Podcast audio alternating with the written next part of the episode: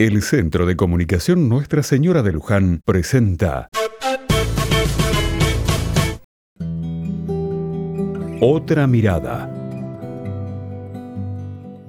El terremoto de Mendoza de 1861 fue el mayor sismo registrado por la historia en la provincia de Mendoza.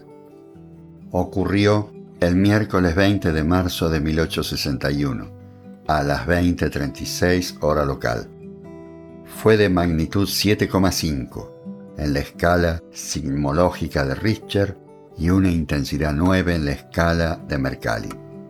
Su epicentro se localizó a una profundidad estimada entre 10 y 20 kilómetros.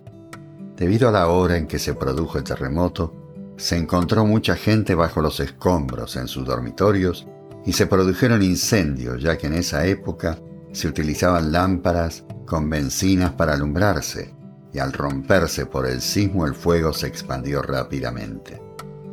El fuego fue controlado totalmente después de cuatro días. Se produjeron también algunos episodios de saqueo. El terremoto destruyó y devastó la capital de la provincia, causando la muerte de 4.247 personas en una población estimada de 11.500.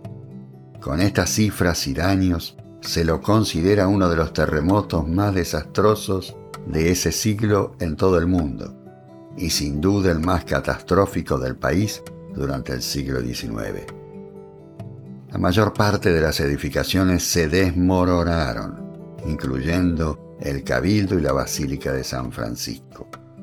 Además, el fuego provocó cientos de focos, ya que en las casas se preparaba la cena también la gran cantidad de víctimas obedeció a una serie de calamidades encadenadas. Algunas personas murieron como consecuencia de la energía liberada por el sismo, otras por el incendio que se produjo tras el movimiento telúrico al estar encendidos en la mayoría de las casas las velas y los candiles.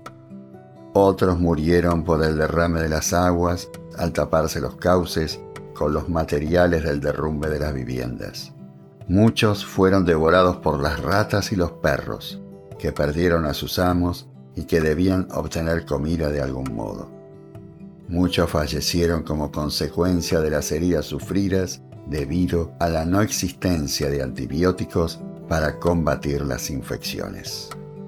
La ciudad se reconstruyó en un nuevo lugar, ubicado a un kilómetro al sudoeste en el solar que pertenecía a la actual parroquia Santiago Apóstol y San Nicolás. Las nuevas construcciones incorporaron nuevos criterios edilicios que actualmente podemos ver en la ciudad de Mendoza, con calles anchas, veredas anchas y un espíritu totalmente renovado.